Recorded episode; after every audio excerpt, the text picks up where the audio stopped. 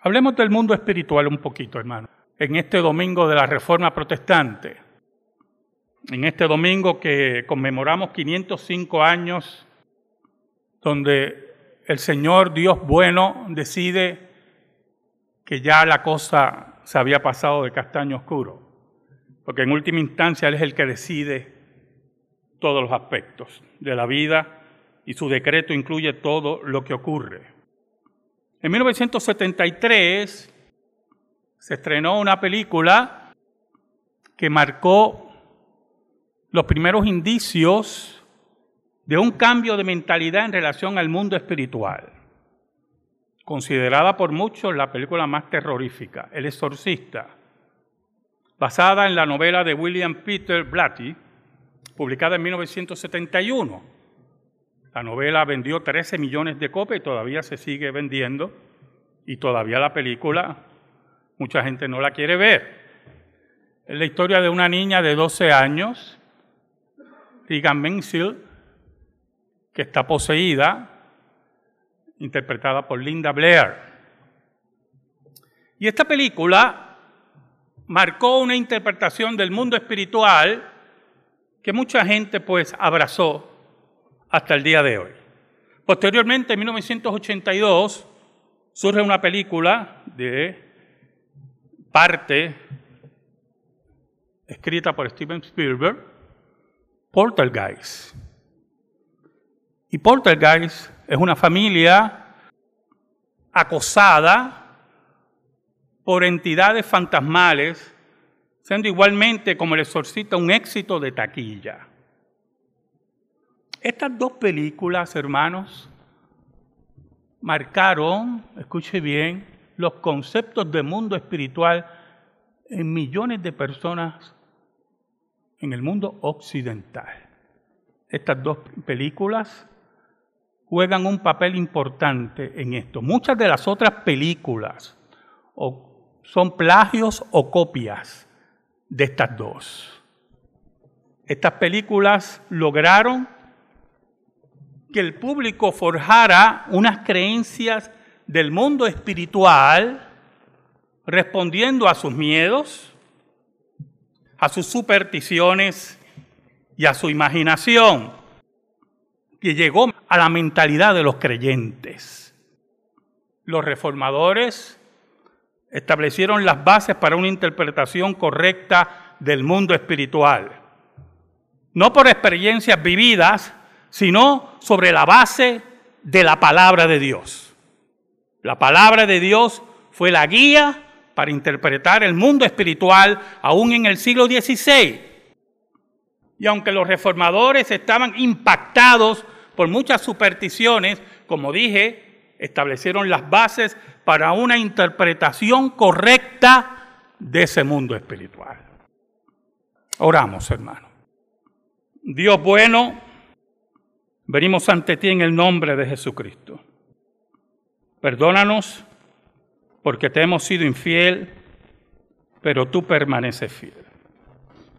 Escóndenos bajo la sombra de la cruz y que tu nombre sea proclamado. Llega al corazón de tu pueblo, según tu palabra. Por Cristo Jesús. Amén y amén. Hebreos 2, del 14 al 16, el autor de Hebreos nos da una pista muy clara de cómo debemos interpretar el mundo espiritual. Pensar en el mundo espiritual caído como una fuerza a la par de Dios es un pensamiento constante de ese maniqueísmo en la mentalidad de muchos. Los largos metrajes y sus mentiras hacen que las personas crean en lo que ven en la pantalla. Porque Hollywood, increíblemente, logra unos efectos especiales que atontan a cualquiera. Y la gente susceptible a interpretar el mundo espiritual como le da la gana, según sus supersticiones, según sus tradiciones y folclore, según su imaginación, le dan cabida a lo que estamos diciendo en esta mañana. Pero Satanás es un mentiroso. Hebreos 2, del 14 al 16, es interesante. Dice así la palabra de Dios. Así que, por cuanto los hijos participaron de la carne, él también participó de lo mismo para destruir por medio de la muerte al que tenía el imperio de la muerte, esto es, al diablo, y librar a todos los que por el temor a la muerte estaban durante toda la vida sujetos a servidumbre porque ciertamente no socorrió a los ángeles, sino que socorrió a la descendencia de Abraham. ¿Qué es lo primero que nosotros observamos? Que Cristo se hace hombre, la naturaleza humana de Cristo es parte integral de la lucha y de librar esta lucha contra ese mundo espiritual. Por lo tanto, Cristo, al participar de nuestra naturaleza humana, también participa, oiga, y conoce nuestras debilidades. Participa de nuestras debilidades, tiene que dormir, tiene que comer, y al mismo tiempo participa de esa lucha contra Satanás. Él se identifica con el ser humano, pero su identificación con el ser humano tiene una gran ventaja, es Dios hombre y por lo tanto viene con una tarea específica, que es destruir las obras del diablo. Como dice aquí el autor de Hebreos, el autor de Hebreos no toma ningún problema en decir que vino a destruir al diablo. Juan Calvino nos dice, interesantemente, en primer lugar, la destrucción del demonio al cual se refiere significa que Él no puede prevalecer contra nosotros. Satanás no puede prevalecer contra nosotros. Pues aunque el demonio vive aún y constantemente procura nuestra ruina, no obstante, todo su poder para dañarnos ha quedado destruido o restringido. ¿Y qué nos quiere decir Juan Calvino con esas palabras? Juan Calvino hace patente lo que dice Mateo 12, del 25 al 30. Y acompáñeme a Mateo 12, del 25 al 30. Mateo 12, del 25 al 30, es un diálogo interesante en que tiene Cristo con los fariseos. Y dice, sabiendo Jesús los pensamientos de ellos, les dijo, todo reino dividido contra sí mismo es asolado y toda ciudad o casa dividida contra sí misma no permanecerá. Y si Satanás echa fuera a Satanás, que era la acusación que hacían los fariseos, contra sí mismo está dividido, ¿cómo pues permanecerá su reino? Y si yo echo fuera los demonios por Belcebú, ¿por quién los echan vuestros hijos? Por tanto, ellos serán vuestros jueces. Pero si por el Espíritu de Dios hecho fuera los demonios, ciertamente ha llegado a vosotros el reino de Dios. Porque ¿cómo puede alguno entrar en la casa del hombre fuerte y saquear sus bienes si primero no le ata? Y entonces podrá saquear su, su casa. El que no es conmigo contra mí es, y el que conmigo no recoge desparrama. Interesante la palabra de Jesús. Jesús le está diciendo a los fariseos, no, la expulsión de demonios que ustedes están viendo es el comienzo, es la inauguración del reino de Dios. El reino de Dios ha llegado.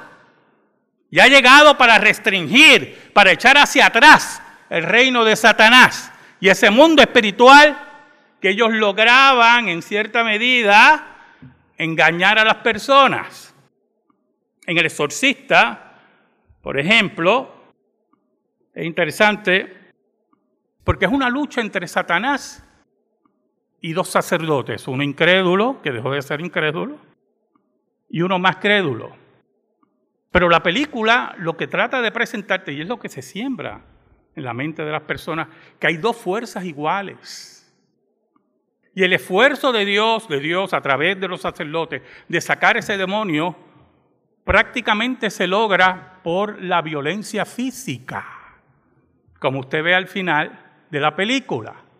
Es todo una mentira, es todo una superstición, es todo sembrar en la vida de cada ser humano dudas, es sembrar en cada uno de ustedes en la mente que Satanás tiene un poder que solamente puede uno luchar con él cuando Dios posiblemente se esfuerza un poquito más. Pero eso no es lo que dice la carta a los hebreos.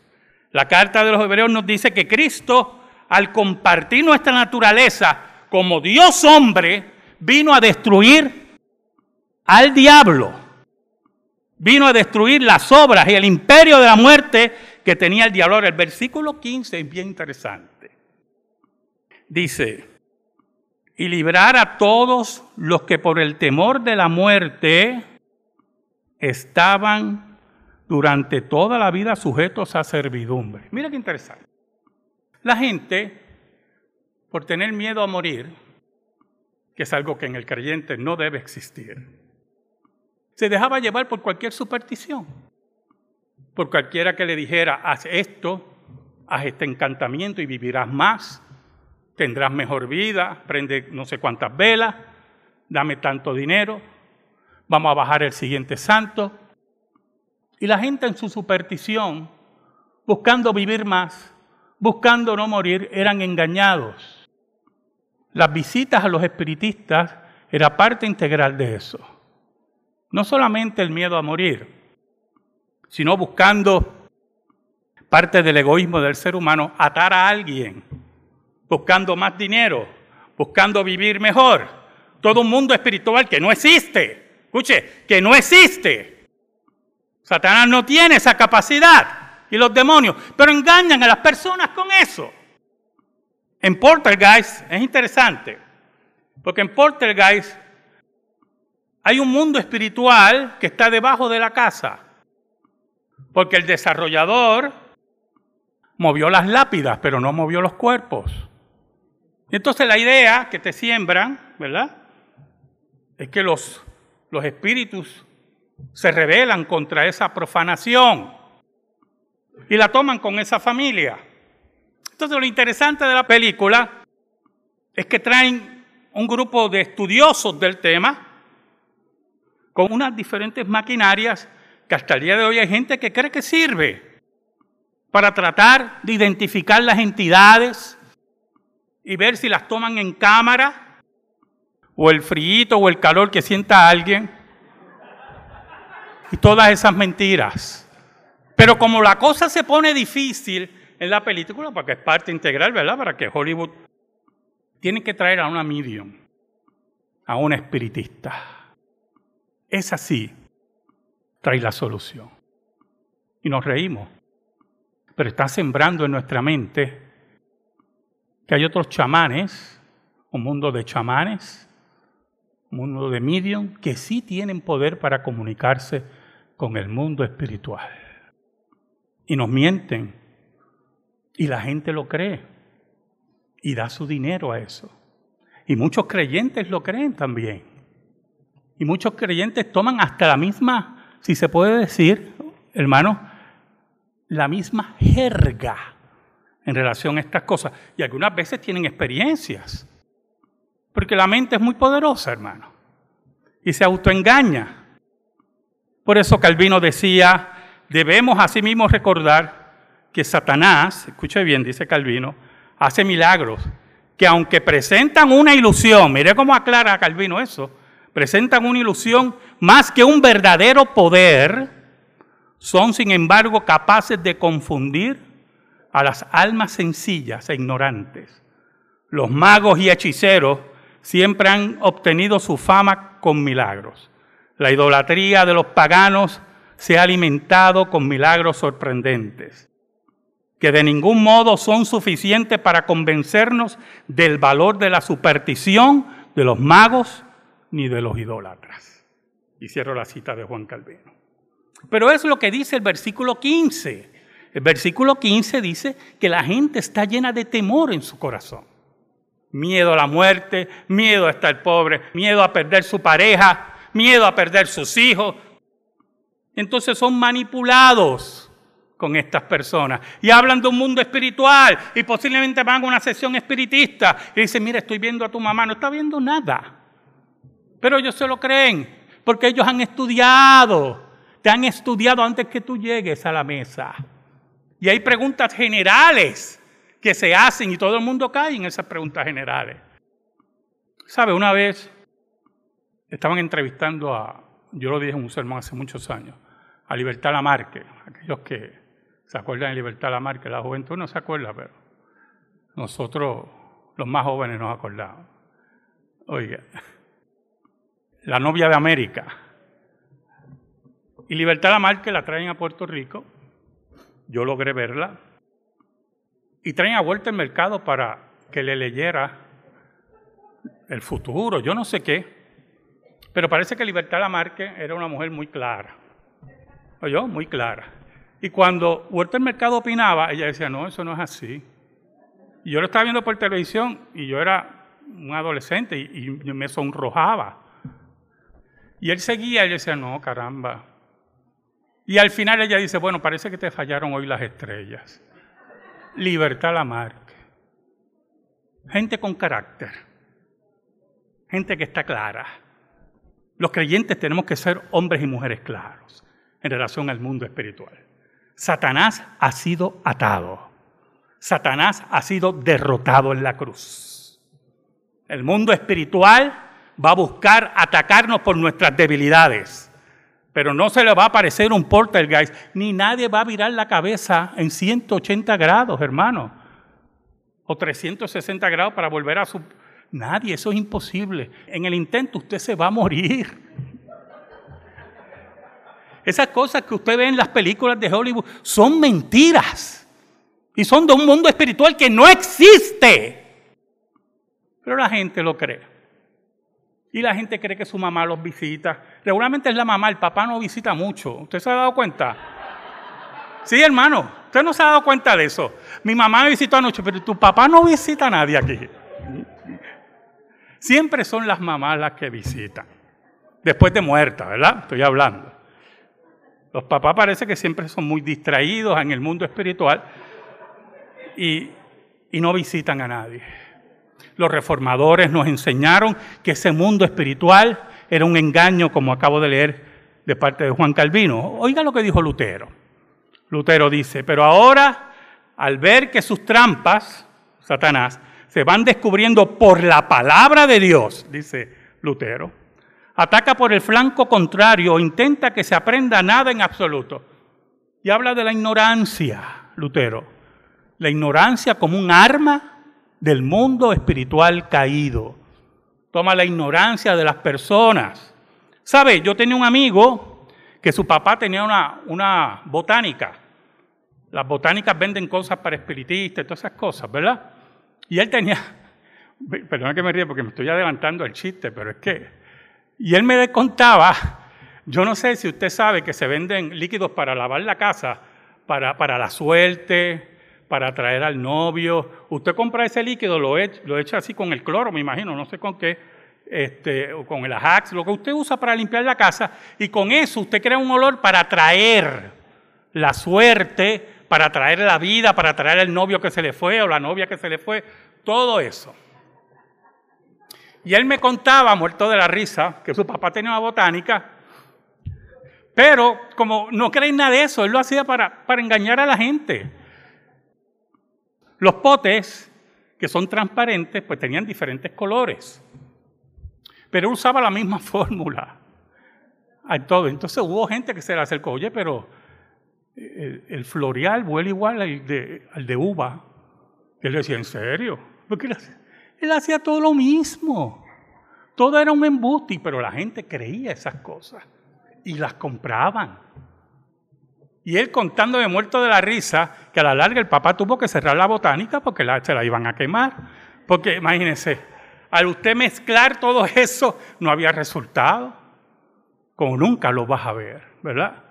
Lutero decía, y también en esta circunstancia está obrando con mucha sabiduría, hablando de Satanás, para mantener su reinado y para asegurar que los jóvenes sigan bajo su dominio. Miren qué interesante.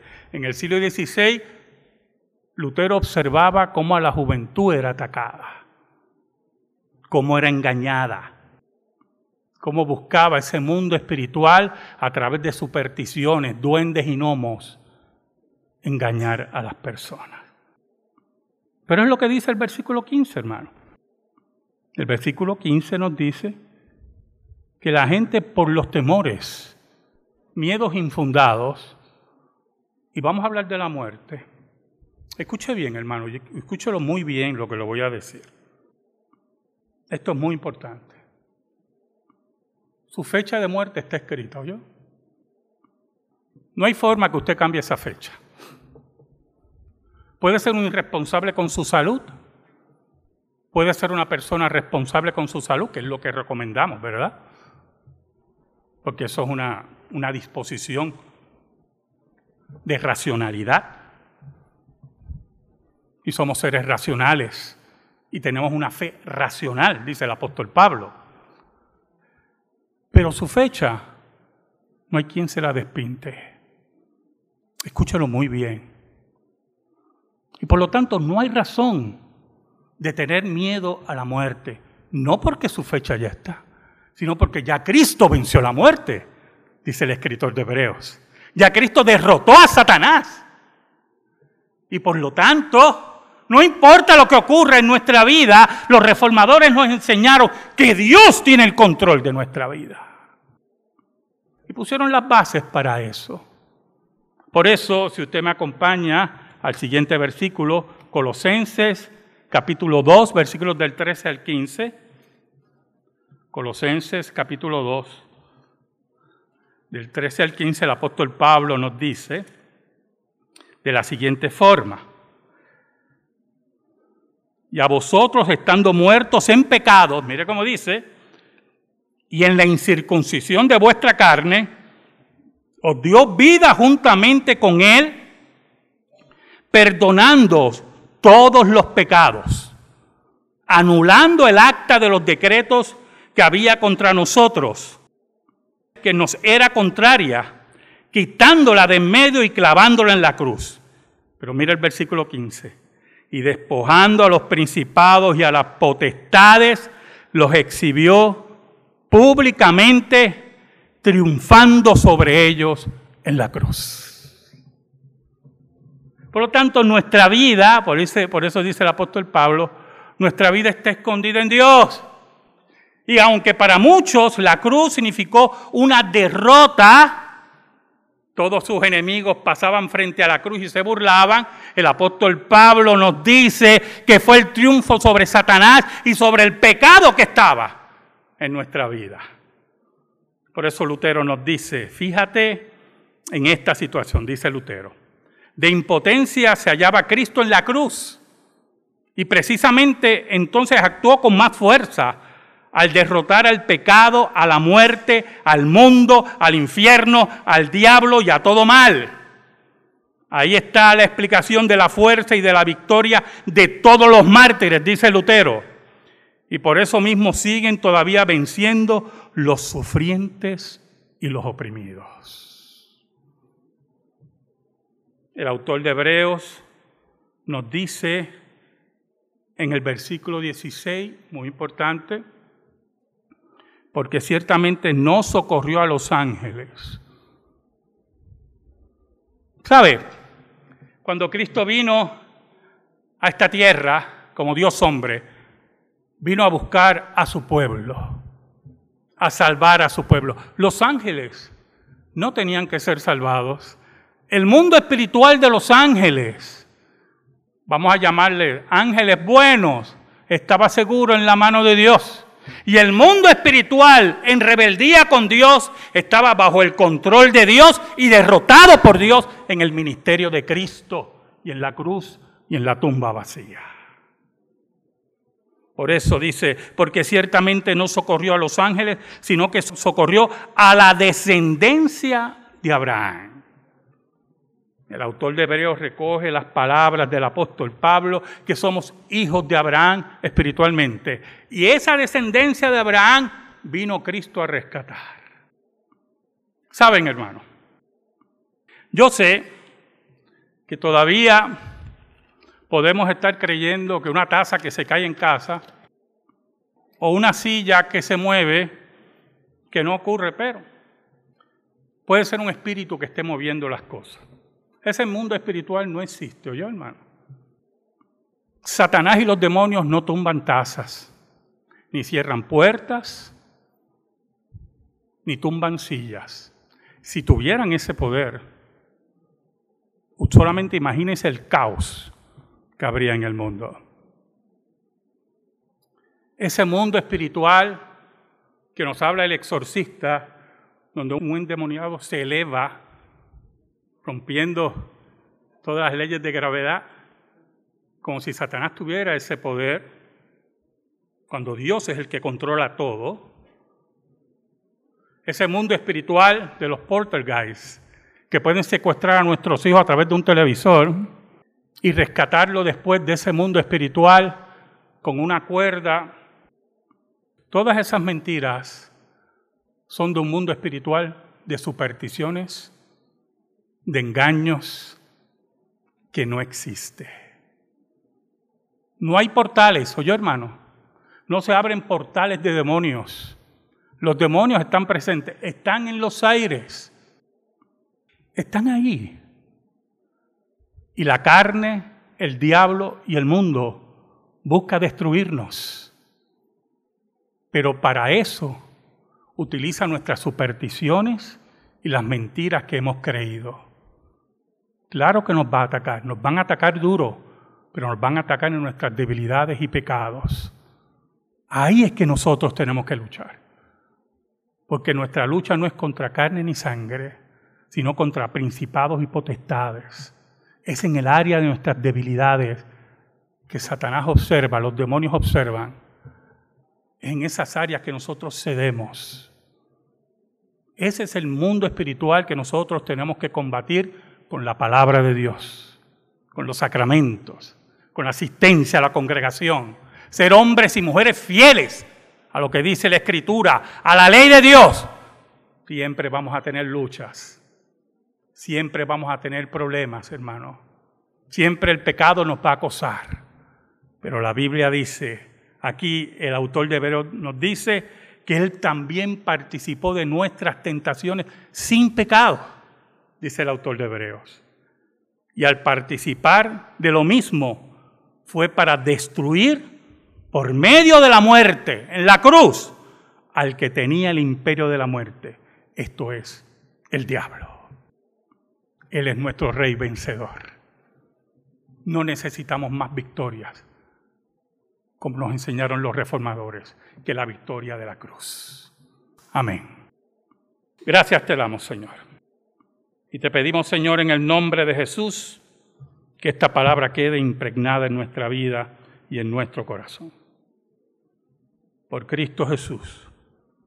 Amén y amén. Estamos en silencio, hermano. Estamos en comunión.